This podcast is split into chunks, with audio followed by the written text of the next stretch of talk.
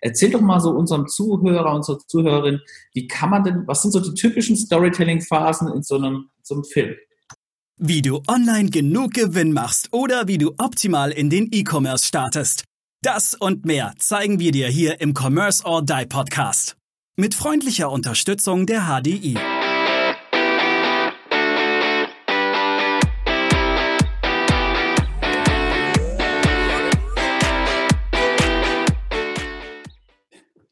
Liebe Zuhörerinnen und Zuhörer, willkommen zurück zu einer neuen Folge Commerce or Die online. Heute um das Thema rum Video Ads, Video Content mit unserem Gast Moritz Hausdörfer. Ein sehr erfahrener Videoproducer, Cutter, selbstständig, in Amt und Ehren wieder zurück im Unternehmen, hat schon alles gesehen. Und an meiner Seite die zwei Co-Hosts Maurice und Aaron. Und wir werden dich, lieben Zuhörer, heute mal ein bisschen ähm, impulsivieren, inspirieren zum Thema Videocontent. Und dann würde ich doch gleich mal den lieben Moritz fragen, Moritz, stell dich doch mal ein paar wenigen Worten vor, was so deine ähm, Profession ist und was so dein Erfahrungshintergrund ist. Ja, hallo zusammen. Es ist natürlich mehr ein Fest hier zu sein. Äh, ja, kurz, kurz zusammengefasst. Äh, ursprünglich mal ähm, gelernter Mediengestalter Bild und Ton. Inzwischen heißt es, glaube ich, fetziger, wenn man das studiert oder vom Kommunikationsdesigner bis zu sonst was, was man alles machen kann, welche Wege man finden kann. Ähm, ja, habe äh, klassisch in der Filmproduktion meine, meine ersten Schritte gemacht in Hamburg, ähm, wo es ein bisschen eher in die Richtung klassische Werbung ging und war dann knapp zehn Jahre selbstständig mit einer Filmproduktion, wo man querfeld alles für Kunden in verschiedenen Größenordnungen gemacht hat und verschiedene, ja, sagen wir mal, Spezialgebiete ausprobieren konnte von sich, sagen wir mal, dem Kameragebiet oder Schnitt oder Postproduktion, aber auch eher alles in der klassischen Werbung und bin jetzt seit den letzten Jahren ähm, aus verschiedensten Gründen äh, auf Unternehmensseite gewechselt, ähm, weil ich das auch mal auf jeden Fall ausprobieren wollte und dort auch mehr in das äh, Richtung, Richtung Online-Marketing gegangen bin und ja, die Performance-Ads, Vertical-Ads für den klassischen Filmer ein Fluch und ein Segen, aber ein spannendes Thema. Ja, dann steig mal ein. Wenn du jetzt sagst, was ist eigentlich der, der, der große Unterschied? Du kamst ja vom, wirklich vom, vom Werbefilm und jetzt bist du im Thema Performance Ads. Da, da kam es von Minutenfilmen und Dokumentationen und Content zu Sekundenfilmchen. Erzähl mal so ein bisschen dem Zuhörer, was da so der, für, für dich als Fachmann so der Unterschied ist und wie muss man dann zum Thema Dramaturgie von, von Minuten zu Sekunden runterbrechen etc. Erzähl uns mal darüber ein bisschen was. Ja, also wenn man als, als Filmer, als klassischer Filmer irgendwie aus der, aus der alten Schule, sagen wir mal, kommt, ähm, war die, die Umstellung war hart für mich am Anfang, weil man hat, man ist irgendwie Dramaturge, man will erzählen, man will ähm, eine Geschichte aufbauen, selbst in der klassischen Werbung ist oder selbst in der normalen Autowerbung ist es irgendwie so, man hat, man erzählt so eine kurze Geschichte und ähm, das hat meistens mit dem Intro und klar gab es dann über die Jahre auch in der Werbung, wo, wo catchst du deinen, deinen, deinen Zuschauer in welcher Sekunde, mit, mit welcher Idee, welchem Effekt und sowas. Aber man hat trotzdem ein bisschen mehr Spielfläche und ähm, die Formatänderungen für, für jetzt ähm, die klassischen Instagram-Formate, das ist jetzt so bei der bei E-Commerce-Unternehmen natürlich die meistgenutzten Formate sind, dass quasi plötzlich alles einfach auf den Kopf gedreht mhm. und ähm, ist irgendwie gefühlt nur die Hälfte vom Platz plötzlich da gewesen und äh, man ist zeitlich viel mehr eingeschränkt. Die Nutzer haben ganz andere Aufmerksamkeitsspannen, die Formate funktionieren anders, die Bewegungsrichtung, Leserichtung funktionieren anders und das ist ein, war ein sehr spannendes Feld, weil das ein neuer, neuer Ansatz war und ähm, und die meistens auch solche Projekte halt übergreifend genutzt werden. Also man musste plötzlich von nicht nur in einem Format denken, sondern in vier oder fünf Formaten. Also das, das heißt, man hat einen normalen Dreh geplant, der früher ja super toll, äh, Kamera, Set, Team, alles hat gepasst und jetzt muss aber diese eine Einstellung in fünf Formaten funktionieren. 9 zu 16, 1 zu 1, 4 zu 5, CinemaScope, whatever. Äh, und man muss echt ein bisschen anders daran gehen von der Planung und vom Schnitt, von der Post, von allem. Und ist es immer noch so interessant, weil du hast ja auch Filme für Audi auf dem Eissee irgendwie in Skandinavien gedreht etc. Und jetzt kommst du auf einmal zu so kleinen fünf Sekunden. Ist es für dich genauso spannend? Ist es anders spannend? Hm, sagen wir es mal so, also selbst eine, ähm, sowas wie Audio, sowas muss ja inzwischen auch, auch mit, sich mit verändern und mitdenken. Und das heißt, man hat, es ist, es ist mehr eine Form von Adaption ähm, in diesen Bereichen und ähm, ja, also es bleibt genauso spannend, weil man muss anderen Input in einer anderen Zeit neu umdenken, neu, neu, neu positionieren. Ähm, und von den Drehs, von dem Inhalt, ob es ein IC ist, ob es ein Model im Studio ist, ob es eine Uhr ist oder am Ende Katzenstreu, das ist letztendlich egal, man muss irgendwie gucken, dass man alles, alles gut natürlich darstellen kann und für den, den Kunden zufriedenstellen kann oder seine, seine eigene Marke gut darstellen kann. Hm.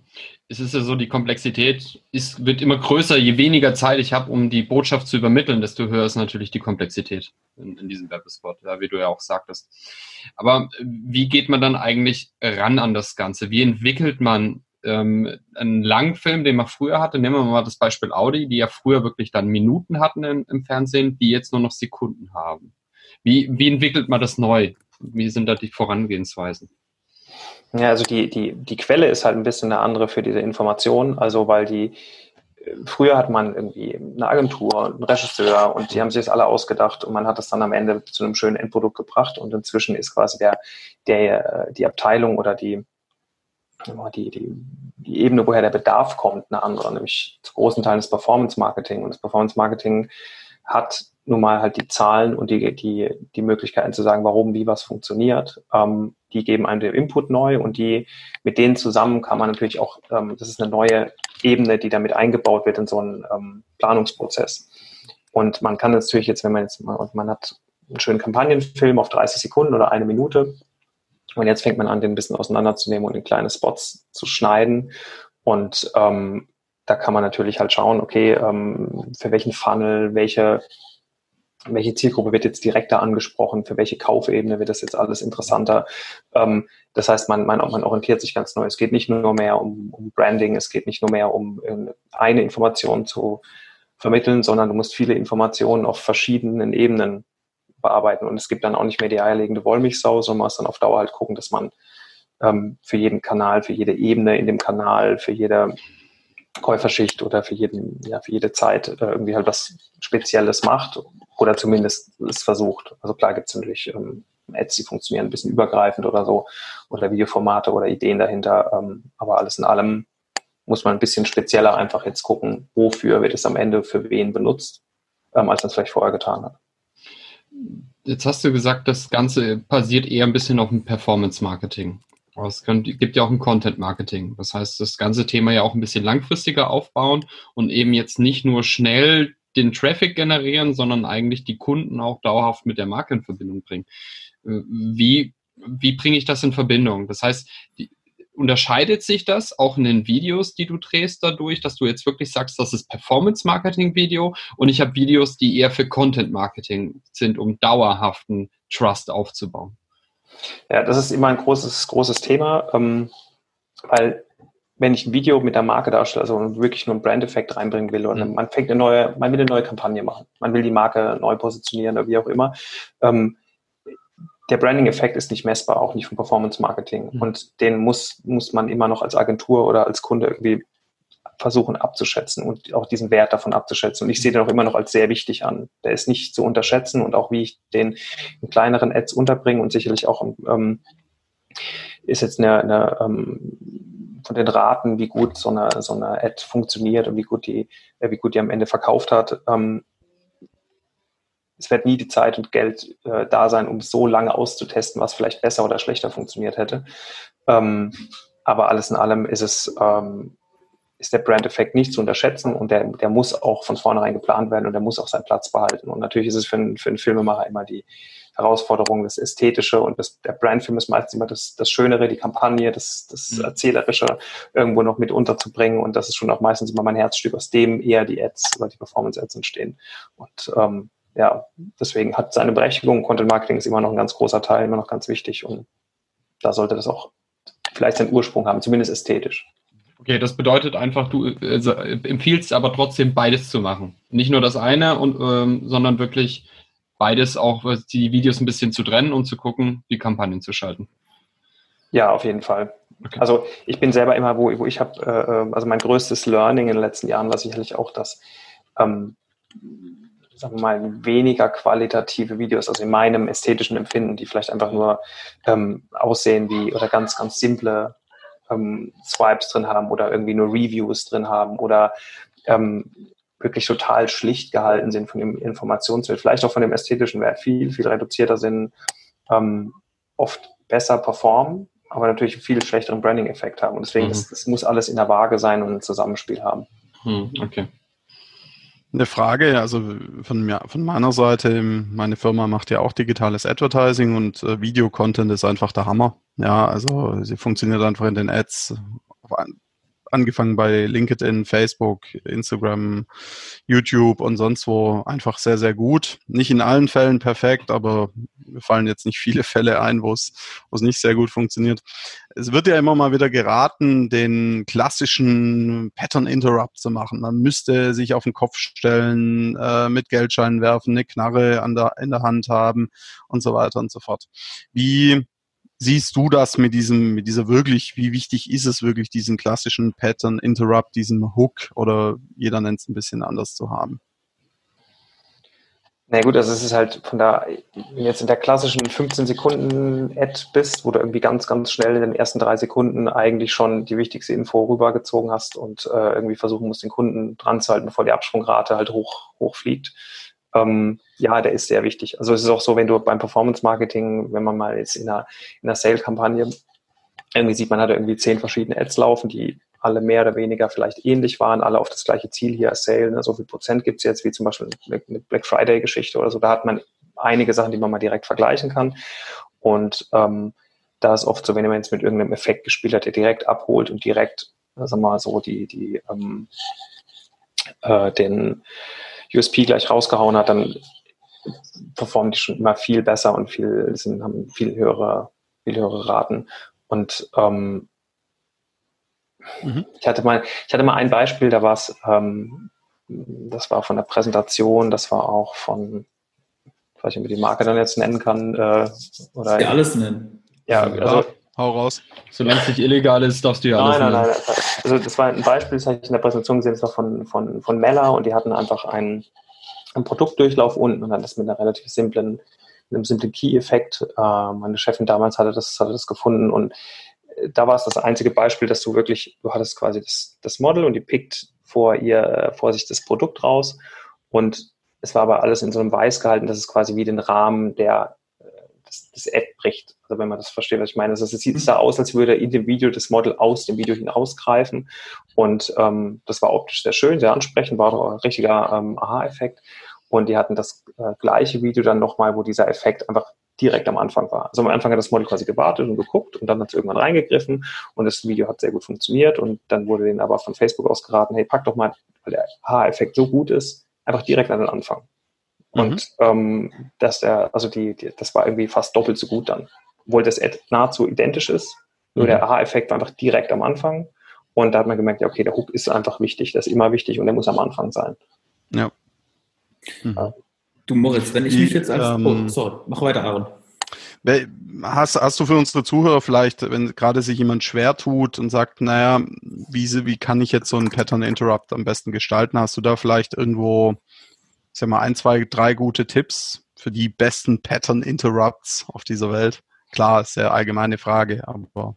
Man, man schaut sich natürlich immer um, ne? also wo, wo, wer, wer macht gerade wie was, wer hat schöne neue Ideen gehabt, etwas grafisch neu umzusetzen und ähm, mhm. wie kann man da am besten seine eigene Interpretation rausziehen, so schön gesagt. Und ähm, also die Facebook Ad Library ist dafür ein ganz, ganz toller Anlaufpunkt, ja. ähm, weil man einfach mal gucken kann, wer, wer, wer also wer benutzt Werbung wie gerade, wer spielt mit den möglichen Systemen, wer umgeht mal vielleicht das Übliche, wer hat mal was Neues sich ausgedacht und sowas. Und dann kann man sicherlich einige Sachen auch seine eigenen Marken und Effekte adaptieren. Und ähm, so ist, bleibt das auch alles dynamisch. Und äh, da ist die Facebook Ad Library ist super. Und man muss halt einfach selber viel unterwegs sein, also dann wer viel auf Instagram ist, kriegt natürlich viel Werbung also irgendwie gepusht und zwischengesetzt. Und dann kriegt man viel mit und ja, da muss man gucken. Und natürlich einfach den Marken folgen, die man vielleicht mhm. mag oder die ja was Gutes zu bieten haben. Du Moritz, wie, wie geht man denn ran, wenn man sich vorher noch nie mit Videocontent beschäftigt hat und hat jetzt so seinen Shop aufgesetzt und hat so sein, sein, sein, sein Angebot definiert, seine Zielgruppen definiert und sagt, wow, ich habe irgendwie mal von Aaron gehört, Videocontent geht ab wie Schnitzel. So, und jetzt? Wie gehe ich, also wie kann ich mir das aufbauen, weißt du, als wenn ich jetzt ein Shopbetreiber bin, wenn ich jetzt das erste Mal in das Thema ähm, Videocontent rein möchte. Wie gehe ich vor? Mhm. Also ist die Frage, was setzt man also als Grundwissen darin voraus? Also in seiner gesamten Werbestrategie ist da überhaupt schon irgendwas vorhanden oder nicht? Aber wenn man jetzt noch irgendwas mit Videocontent gemacht hat, Ja, nimm das an. Nimm das an. Ja, das so richtig für unsere, für, für, unsere Zuhörer, die jetzt, die jetzt praktisch äh, damit starten möchten, weil sie gedacht haben, oh, coole Folge, ich muss das mal ausprobieren. Ja. Ja, also die Fallhöhe ist hoch finde ich, bei Video. Also kommt darauf an, wie man, wie man sie einsetzt. Man kann natürlich, je nachdem, wie groß seine eigene Marke ist, wie authentisch man das selber rüberbringen kann. Das ist natürlich auf den sozialen Medien. Es ist einfach, Videocontent zu machen. Man kann viel von sich zeigen. Man kann authentisch und ehrlich zu seiner eigenen Marke stehen. Das funktioniert. Da kann man, man kann sagen, ich, ich zeige auf, auf Instagram Stories äh, von meinem Produkt, von meiner Firma, von, ich, ich gebe Einblicke in, in quasi so eine Art Behind-the-Scenes-Ding, ne? wie man es irgendwie so, das, das schauen alle gerne, das ist authentisch, das ist echt, damit kann man in, in, in Content machen. Ob der werblich gut funktioniert, ist halt eine andere Frage. Ähm, auf der anderen Seite kann man, gibt's, es gibt sicherlich Tools, wo man als auch als totaler Anfänger ähm, simple Videosachen machen kann mit einfachen Effekten. Ähm, da kann man sich einfach mal durchgoogeln, weil da gibt es schon grafische Unterstützungshilfen. Das ist natürlich alles auf einem semi-professionellen Niveau, aber es funktioniert zu teilen. Ansonsten ganz klar, man sollte sich irgendwie auch an, an, wenn man das langfristig und intensiv betreiben will und auch wirklich was investieren möchte, sich an, an Profis wenden. Das heißt, über Agenturen gehen ähm, oder über Filmproduktion gehen, sich beraten lassen und das ähm, Ganze ernsthaft in Angriff nehmen, weil da steckt oft wesentlich mehr Planung hinten dran, als man denkt. Ähm, das kommt auch darauf an, geht es mehr in die Content-Marketing-Richtung oder in die, äh, sind wir mehr im E-Com-Shop-Bereich oder so. Da gibt es ganz, ganz verschiedene Herangehensweisen und was auch einfach Sinn macht, wo man Geld reinsteckt. Und bevor man das Geld verpulvert und man gar keinen Effekt davon hat, macht Sinn, sich natürlich zu informieren in die Richtung und ähm, ja, vielleicht auch einfach mal schauen, wie geht die Konkurrenz damit um, wer, wer, also in dem Bereich, in dem man sich da ansiedelt, das macht auf jeden Fall Sinn. Wie würdest du das sagen? Weil heutzutage kann ja jeder mit seinem Handy mal irgendein Video machen. Und oftmals ist es ja, wie du gesagt hast, ne? es ist mehr Planung hinten dran. Würdest du eigentlich wirklich davon abraten, dass ich, äh, wenn ich sage, oh, ich möchte jetzt Videocontent machen, mich mal einfach irgendwie abfilmen und irgendwas eindudel? Das hängt davon ab, was du tust. Ne? Also mich hat letztens ein ganz ein, ein alter Bekannter, der der im, im, im Fitnessbereich ist, äh, mal angesprochen, der was Kleines aufzieht, das ist ein Personal Trainer Brand und solche Geschichten. Und auch gar nicht jetzt so, so ein, so ein Digital Native irgendwie ist oder jetzt irgendwie ein krasses Instagram-Profil hat, wo er, wo er täglich irgendwas hochlädt. Ähm, der hat mich mal gefragt, so diese Stand, was kostet was, was kostet so ein Video? das ist das kann, keine Ahnung, was, ich weiß gar nicht, was ich dann immer sagen soll, weil das ist natürlich, das ist wie was kostet ein Auto, kann alles kosten. Und ähm, der hat es jetzt aber so gemacht, der hat, äh, seine Freundin ist auch äh, in dem Fitnessbereich ähm, tätig und die ist aber wiederum sehr fit auf Instagram und die ist mhm. quasi eine Influencerin in dem Bereich und hat sich an die gewandt und die war super fit in dem, wie stelle ich mich selber mit dem Format da, wie filme ich mich am besten mit dem Handy, wie sitzt, wie ist das Licht richtig, wie ist es vielleicht mit dem Ton ganz nett und, und haben wirklich einfach angefangen, was aufzubauen, das funktioniert. Das sieht, das sieht gut aus, das sieht ehrlich aus, das ist ansprechend und Leute, die das suchen, also seine Zielgruppe, die wird es auch interessieren und die werden davon auch angesprochen sein. Und ähm, in solchen Fällen würde ich sagen, ja klar, das funktioniert immer. Sobald du was, ein erklärbedürftiges Produkt verkaufen willst, was vielleicht auch ein bisschen einen ästhetischen, äh, ein bisschen ästhetische Hilfe braucht oder, äh, oder sagst, okay, das ist einfach, das muss man einfach anders positionieren, das findet jetzt so keiner. Dann ist natürlich eine andere Geschichte. Dann ist mhm. halt die Frage, also, aber Frage wie jetzt, wenn der, der liebe äh, Gründer von Seitenbacher, äh, wenn er optisch jetzt auch noch auf Instagram auftreten will, ob es den gleichen Werbeeffekt hätte wie seine Radiowerbung. Seitenbacher Müsli, aber das hat auch funktioniert. Hat auch ja. damals keiner gedacht. Nicht bei mir. ja, aber. Äh, aber, es ist, aber, es verkauft sich, klar. Ja, aber äh, wir hatten es ja neulich erst privat besprochen. Ne? Also ohne Seitenbacher gäbe es kein Mai-Müsli. Mein Müsli hat nur gegründet, weil sie die Seitenbacher Werbung im Radio gehört haben, als sie zum Baggersee gefahren sind. Also auch, auch so kann dementsprechend etwas Neues durch. Seitenbacher. Seitenbacher, genau. Ich, ich habe auch irgendwann Angst, dass mich der Seitenbacher Mann besucht. Das ist einer meiner größten Albträume. Aber Moritz, Moritz, gute Frage. Als er gesagt hat, was kosten sowas, ne? Das ja. ist die typische Frage. Ich möchte da so Videos machen, was kosten sowas, ja? Also mit welcher Grundplanung sollte denn jemand, jemand auf, auf, ein, äh, auf eine Videoagentur zukommen? Also weil die, die große Anfrage ist, wenn man zu uns kommt und sagt, ich hätte gerne ein Marketingkonzept, gib mir mal einen Preis durch. Äh, ja, dann äh, fange ich auch zu, an zu Glaskugeln, muss ein paar Mal nachfragen. Aber mit welcher Grundvorbereitung sollte man sich diesem Thema öffnen? Mhm. Das ist eine sehr gute Frage. Also, ähm, ich meine, bei der, kommt, hängt immer natürlich von der Größenordnung ab, wo wer fragt denn wen, weil, ne, also wenn jetzt, keine Ahnung, zu klein, also kleine Firmen kommen und wollen eigentlich nur Unternehmensvorstellung für ihre Webseite setzen, dann, ähm, dann ist es eine andere, eine andere Preisvorstellung, eine andere Preisgeschichte, als wenn man hier für Videokonzepte, Kampagnen mit, die ja in verschiedene Marketingbereiche gehen, einfach ansetzt. Ähm, aber wir hatten früher viele mittelständische oder auch kleinere Unternehmen, die halt wirklich eher, wir wollen halt Videocontent haben, den wir auf. Nimm, genau, nimm die mal in den Fokus. Genau, die vielleicht ein, zwei, ähm, ähm, ja, also wollen halt ihr, die wollen ihr Video äh, auf, auf, eine, auf, eine, Webseite bringen, sich dabei selbst vorstellen, gut darstellen, vielleicht ein bisschen erklären, was sie tun und das am besten auf ein paar Kanälen halt noch bewerben mit einem kleinen Werbebudget, was jetzt sagen wir mal nicht wirklich ins Gewicht fällt. So, dann würde ich immer irgendwas wahrscheinlich erstmal Produktionskosten, Drehkosten und diesen Film professionell herzustellen, dass er wirklich Hand und Fuß hat und dass alles läuft und ausnahmsweise so. Also auf jeden Fall um die 10.000 ansetzen. Da reden wir von einem, da reden wir von einem Unternehmensfilm oder einem Imagefilm oder einem Kampagnenfilm, der, ähm, sagen wir mal, eine Minute hat. Das kann auch eine kleine Doku sein, das kann auch eine Unternehmensgeschichte sein. Das, die Länge spielt da dann nicht mehr wirklich eine Rolle. Das kann von 30 Sekunden bis fünf Minuten gehen. Ähm, und die ist danach dann noch ausschlachtbar. Und, aber das ist mal ein Ansatz, wo man was für bekommt. Günstiger ist, wie gesagt, geht immer auch. Aber dann aber ist es dann halt unter Umständen blöd, nicht so gut.